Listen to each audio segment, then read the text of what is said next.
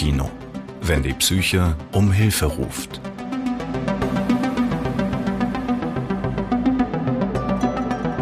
Hallo zusammen, herzlich willkommen zu unserem Podcast Kopfkino. Wir lassen hier Betroffene psychischer Erkrankungen zu Wort kommen, aber auch Angehörige und Fachleute. Und wir, das sind Matthias und Julian als Ehrenamtler beim Verein Gender Inspiration e.V. Unsere heutige Folge heißt Diagnose unbehandelt. Das klingt jetzt noch etwas kryptisch, aber das wird sich gleich auflösen. In einer früheren Folge ist uns bereits äh, das Kleinfelter-Syndrom begegnet. Für uns beide hier damals noch völlig unbekannt. Und auf diese Folge hat sich ein Mensch bei uns gemeldet, der Jan. Der hat ähm, dazu einiges zu sagen. Und der ist heute natürlich unser Gast. Herzlich willkommen. Schon guten Abend. Herzlich willkommen. Genau, guten Abend. Eine Abendfolge, so ist es. Jan, du hast dich über die sozialen Medien bei uns gemeldet, nachdem du unseren Podcast gehört hast. Und äh, was hat dich da getriggert? Was hat dich veranlasst, mit uns in Kontakt zu treten? Ja, es ist folgendermaßen, äh, wenn man ähm, beispielsweise bei Spotify oder bei anderen äh, Medien äh, nach deutschsprachigen Beiträgen zum Thema Kleinefelter-Syndrom äh, schaut, findet man dort eigentlich relativ wenig. Das war eigentlich so mit der Hauptgrund und äh, ich wollte euch ein Feedback geben zu der Sendung. Ja, das war auch ziemlich gut, dein Feedback. Ähm, ich hänge mal dran, man findet nicht nur wenig, man findet teilweise auch ziemlich grausige Informationen. Ne? Wir haben über diesen Wikipedia-Artikel gelesen, äh, gesprochen. Ähm, der ist in Anteilen schlichtweg falsch, verzerrend. Kannst du da ein bisschen was zu sagen? Grob. Ja, es ist grob so. Ich finde ihn ein bisschen stigmatisierend. Ähm, dort findet man beispielsweise ein Bild eines Betroffenen, das da offenbar vor einigen Jahren reingestellt hat. Und jeder von außen, der das Syndrom nicht kennt, schaut sich dieses Bild an und denkt, ah, so sehen also Betroffene aus, was einfach äh, nicht der Fall ist. Ne? Jeder Mensch oder jeder Betroffene sieht einfach anders aus mit diesem Syndrom. Und ansonsten ähm, sind teilweise die Inhalte, ähm, soweit ich informiert bin, nach dem heutigen Kenntnisstand eher falsch oder ähm, ähm nicht ganz korrekt wiedergegeben. Äh, beispielsweise beim Thema der verlängerten Extremitäten oder der ähm, Körpergröße. Ähm, das ist wohl mittlerweile so zu sehen, dass es im Verhältnis zur eigenen Familie zu sehen ist. Ne? Mhm. Also ich möchte auch noch mal dranhängen, das war auch bei unserem damaligen Gast, wir haben ja eine Folge schon mit Kleinfelder-Syndrom gehabt, äh, habe ich das auch ganz klar gesagt, du siehst, man sieht es nicht. Also das ist nichts, was man von außen sehen könnte. Und in diesem Wikipedia-Artikel wird aber der Anschein erweckt, als gäbe es die Möglichkeit zu sehen, dass jemand dieses Syndrom hat. Kannst du noch mal ganz kurz sagen, was das überhaupt ist? Das ist eine Besonderheit in der. Ja, es ist äh, eine Besonderheit in der ähm, Chromosomenanordnung. Genau. Ja. Also 46 äh, Chromosomenpaare sind wohl ähm, in der Mehrheit vorhanden bei den Menschen. Mhm. Und ähm, vom Kleinefelter-Syndrom sind nur Männer äh, betroffen. Und ähm, ja, es sind dann 47 Chromosomenpaare in der Konstellation XXY. Und es gibt noch darüber hinaus andere Konstellationen, äh, mit noch mehr Xen. Mhm. so, aber, Kurze Frage, äh, weißt du, warum keine Frauen davon betroffen sind? Ähm, das weiß ich nicht, nein. Das Besondere an deiner Geschichte ist ja vor allen Dingen die Tatsache, dass du äh, mit, ja, mit einigen Krankheitsbildern zu tun hast, hattest und immer noch hast, aber dass eben die grundsätzliche Ursache sehr spät überhaupt erst richtig behandelt worden ist. Das ist korrekt. Ähm, ich bin ähm, seinerzeit äh, bei der Musterung, äh, damals, als es noch die Wehrpflicht gab. Ähm, Früher, ich weiß noch, wie das war. Lange ist's her, äh, diagnostiziert worden. Und ähm, ja, mir wurden im Rahmen dieser äh, Diagnose einige Märchen erzählt, was denn mit mir passieren würde. Beispielsweise hieß es, mir würden Brüste wachsen, ähm, mit 30 würde ich im Rollstuhl sitzen, weil mir alle Knochen brechen würde. Und man war auch sehr verwundert darüber, dass ich über einen Schulabschluss, äh, also über einen Realschulabschluss verfüge. Ähm, man sagte so, ähm, ja, das ist ja ungewöhnlich, denn normalerweise ähm, sind ja Betroffene auf der Sonderschule. Das hat der Dienst, Entschuldige, das hat der Dienstarzt erzählt von der Bundeswehr oder was? Genau, das hat äh, der Dienstarzt ah. dort verbreitet. Heute würde ich mal äh, vermuten, dass er noch ein altes Lehrbuch aus den 60er Jahren vorliegen hatte, denn das war wohl in den 60er Jahren auch noch gängige Meinung, dass dem allem so ist, ja. Hm. Also die, die Fälle, die du gerade beschrieben hast, also im Rollstuhl sitzen, sprich Osteoporose oder Knochenbrüchigkeit oder so ähm, und auch geistige Beeinträchtigung, das kann alles passieren, aber das ist überhaupt nicht eine zwingende Folge des Kleinfelder-Syndroms. Naja, also ähm, Unbehandelt hat man oder beziehungsweise ja, haben Betroffene des Syndroms ein, ein erhöhtes äh, Osteoporose-Risiko. Genau. Also das heißt, der, der hat dir einfach das erzählt, was allerschlimmstenfalls, ohne dass man was tut, passieren genau. kann und hat aber das so kommuniziert, als wäre das jetzt quasi gesetzt. Genau, so er hat es so formuliert, als sei es gesetzt und ähm, äh, mir wurde überhaupt nicht die äh, Information äh, unterbreitet, dass es äh, die Möglichkeit einer Behandlung gibt. Hm. Und äh, du hast mir das ja, ich weiß nicht, ob du das hier nochmal erzählen möchtest, äh, geschildert, wie das bei dir dann bei der Musterung entdeckt wurde. Ähm, interessant finde ich eben auch noch, dass das ja im Leben schon ein relativ fortgeschrittener Zeitpunkt ist. Du warst ein junger Erwachsener schon, ne? Mhm. Das heißt, vorher, wie war das? Wie war dein Leben vorher? Das war ja auch schon geprägt von der, von dem Syndrom, ohne dass du es wusstest, sozusagen. Richtig. Ähm, bei mir allerdings äh, in der Hauptsache ähm, auch tatsächlich im, im schulischen Bereich. Also ähm, ich habe mich mit dem Lernen immer sehr ähm, schwer getan ähm, hatte das Gefühl, es gibt so diesen Spruch, ähm, bei deiner Geburt war Kupfer billig. Ne? Also ich hatte immer irgendwie das Gefühl, eine lange Leitung zu haben. Ja, und, ähm, und ich brauchte auch viel, was man so annimmt bei Kindern, die ähm, von ADHS betroffen sind ähm, dass die, dass es ihnen eine Struktur fehlt und dass die Eltern sehr überall hinterher sein müssen. Mhm.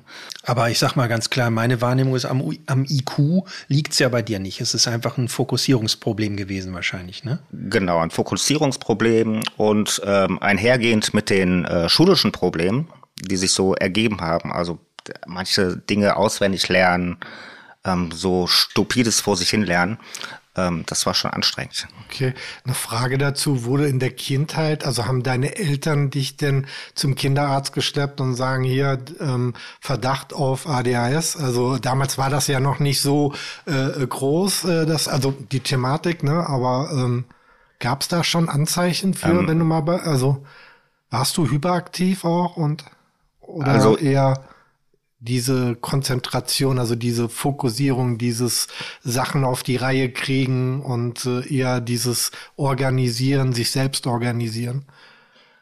Äh, hyperaktiv im Sinne von äh, ähm, Zappel-Philipp-mäßig ähm, war ich nicht. Ähm, ich würde jetzt mal eher mich als Träumer, äh, ja, ähm, okay. ja, also jemand, der gerne zum Fenster rausgeschaut hat, sich die Vögel angesehen hat und einfach abgeschweift. Ist bin, ja ein Symptom des ne? ADHS. Genau, also, also ich bin halt viel abgeschweift. Ja. Ähm, wir reden allerdings jetzt bei meiner Kindheit von den 80er Jahren, da war mit großartig ADHS-Diagnose nichts. ja, ja, das, mhm. deswegen meinte ich ja. Aber okay, das war jetzt einfach nur mal so damit, okay. Aber die hat sich, ähm, sagen wir mal, deine schulische Laufbahn hat sich ja durchaus bei den kreativeren Punkten doch als ganz brauchbar erwiesen, ne? Erinnere ich mich aus unserem Gespräch. Ja.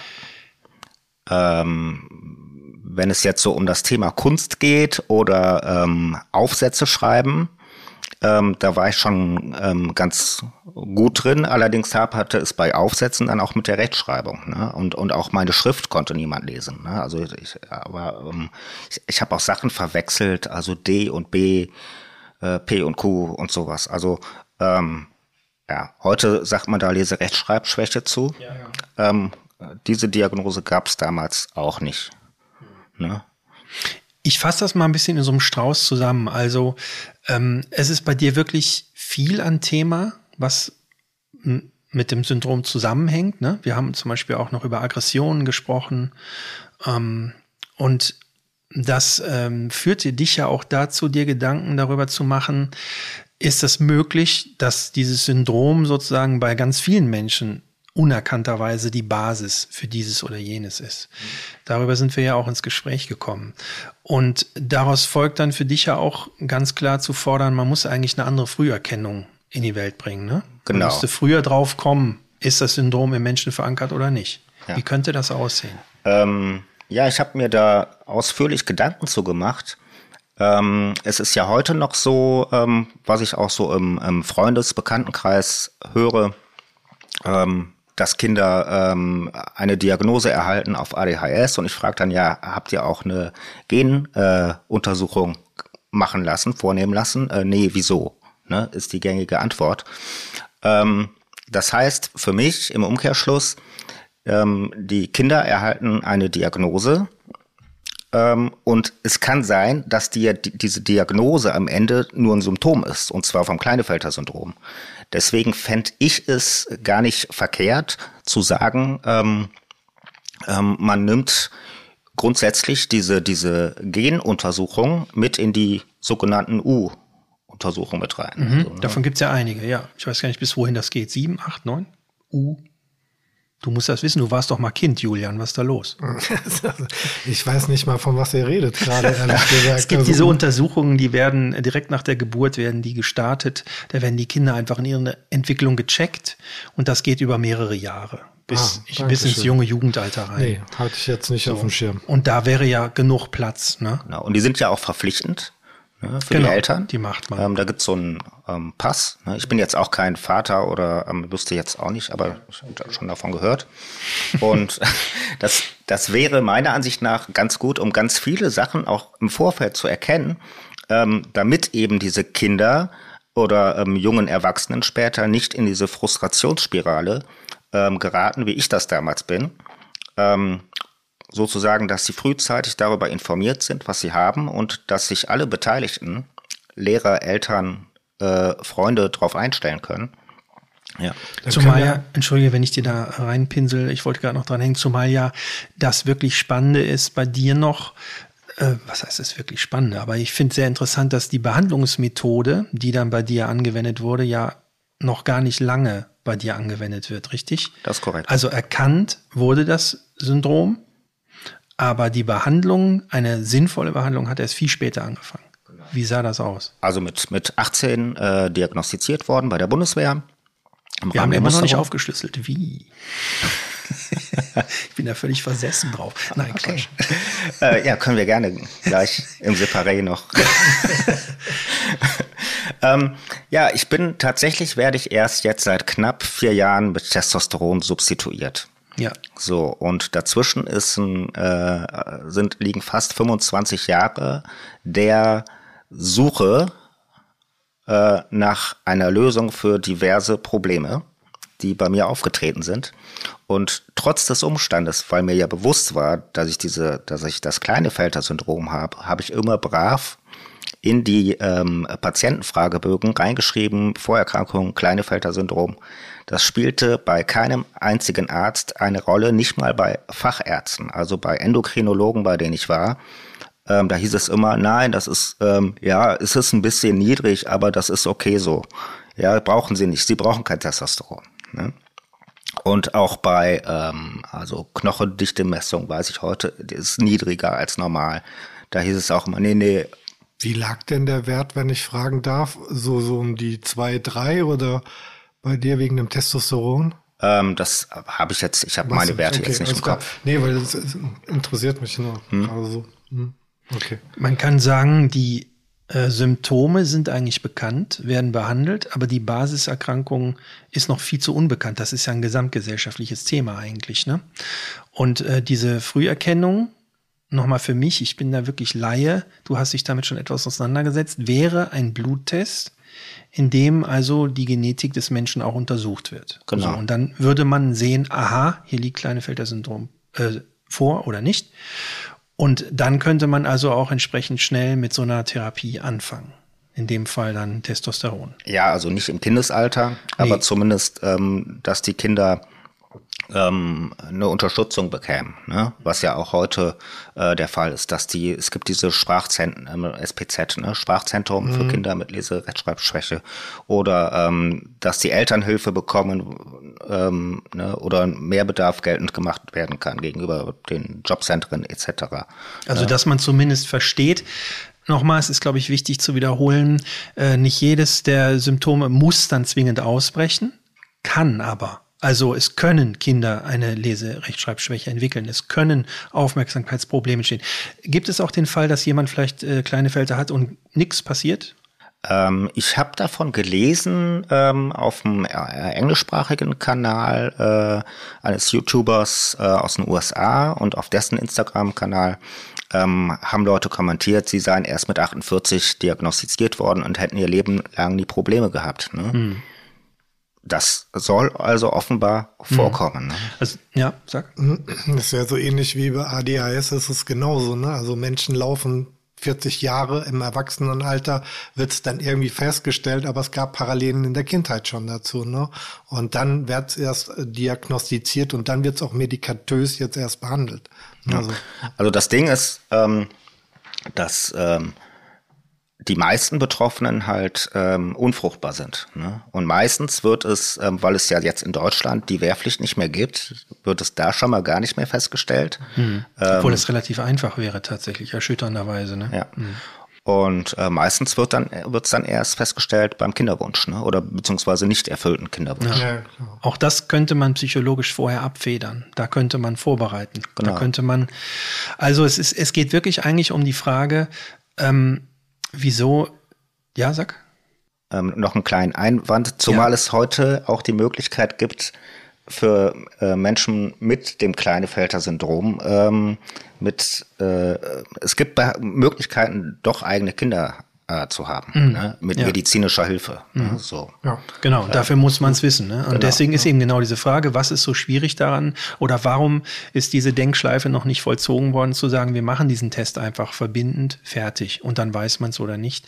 Zumal ja nach dem, was du, dafür, dafür haben wir gar nicht Platz, das wären noch äh, Folgefolgen mit dir, einfach um dein Leben einzufangen, ne? was dich alles beschäftigt hat und dass es letztlich sich alles bündelt in diesem einen Ding, in dieser einen Aussage, sie haben das und so kam es Therapie therapieren. Da hätte man dir viel Ärger ersparen können in deinem Leben. Das ist korrekt. Ähm, ich mache einen kleinen Schlenker, weil wir haben so einen schönen äh, äh, Jingle hier, den wir einspielen können.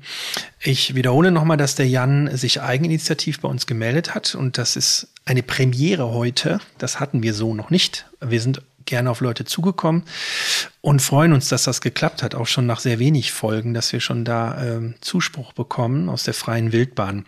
Und damit das kein Einzelfall bleibt, und ähm, vor allen Dingen, weil es, wie wir immer wieder feststellen, sehr viel Aufklärungsbedarf einfach noch gibt, bei diesem und jenem aus dem eigenen Erfahrungsbereich beizusteuern. Ähm, dürft und sollt ihr da draußen euch bitte bei uns melden, wenn ihr möchtet. Und über unsere Homepage könnt ihr mit uns in Kontakt treten und euch über unsere Arbeit informieren.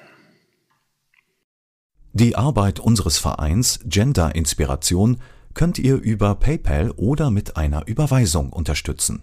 Informationen hierzu findet ihr auf unserer Website www.gender-inspiration.de. Vielen Dank für euren Support. Ja, und wie das bei unserem Podcast so ist, uns ist äh, die Zeit wichtig, dass wir die nicht überschreiten. Deswegen tun wir das jedes Mal trotzdem. Nein, im Ernst. Wir versuchen das immer knapp zu halten. Deswegen sind wir leider jetzt schon am Ende dieser Folge angekommen. Ich freue mich wirklich, dich kennengelernt zu haben, Jan. Ich habe auch das Gefühl, dass wir uns noch mal wiedersehen können, durchaus bei der einen oder anderen Folge, weil da noch sehr viele Informationen in dir schlummern, die gehoben werden wollen. Ähm, möchtest du noch ein schönes Schlusswort in die Runde geben? Ja, ich habe jetzt kein explizites Schlusswort für die Leute da draußen. Dann Immer weiter. Ich lege dir eins in den Mund. Ich fasse nämlich zusammen, wie ich dich wahrnehme. Ähm, du siehst völlig normal aus, du kommst total sympathisch rüber, du gehst einer, einer ganz normalen Arbeit nach mit diesem und jenem Thema und machst das so, wie du das machst. Und ähm, das will ich nur ganz deutlich sagen, weil dein Leben mit der Krankheit immerhin so aussieht, dass du ein Leben führst. Ja, du bist nicht dadurch so weggedrückt, dass du nicht am gesellschaftlichen Leben teilnehmen kannst. Du bist da. Das war ein schönes Schlusswort. Ja, da sage ich, ich äh, danke. Auch noch, ich will mich auch noch bedanken bei dir. Also es war sehr angenehm und äh, ich nehme es natürlich auch so wahr, wie Matthias das jetzt so reflektiert hat.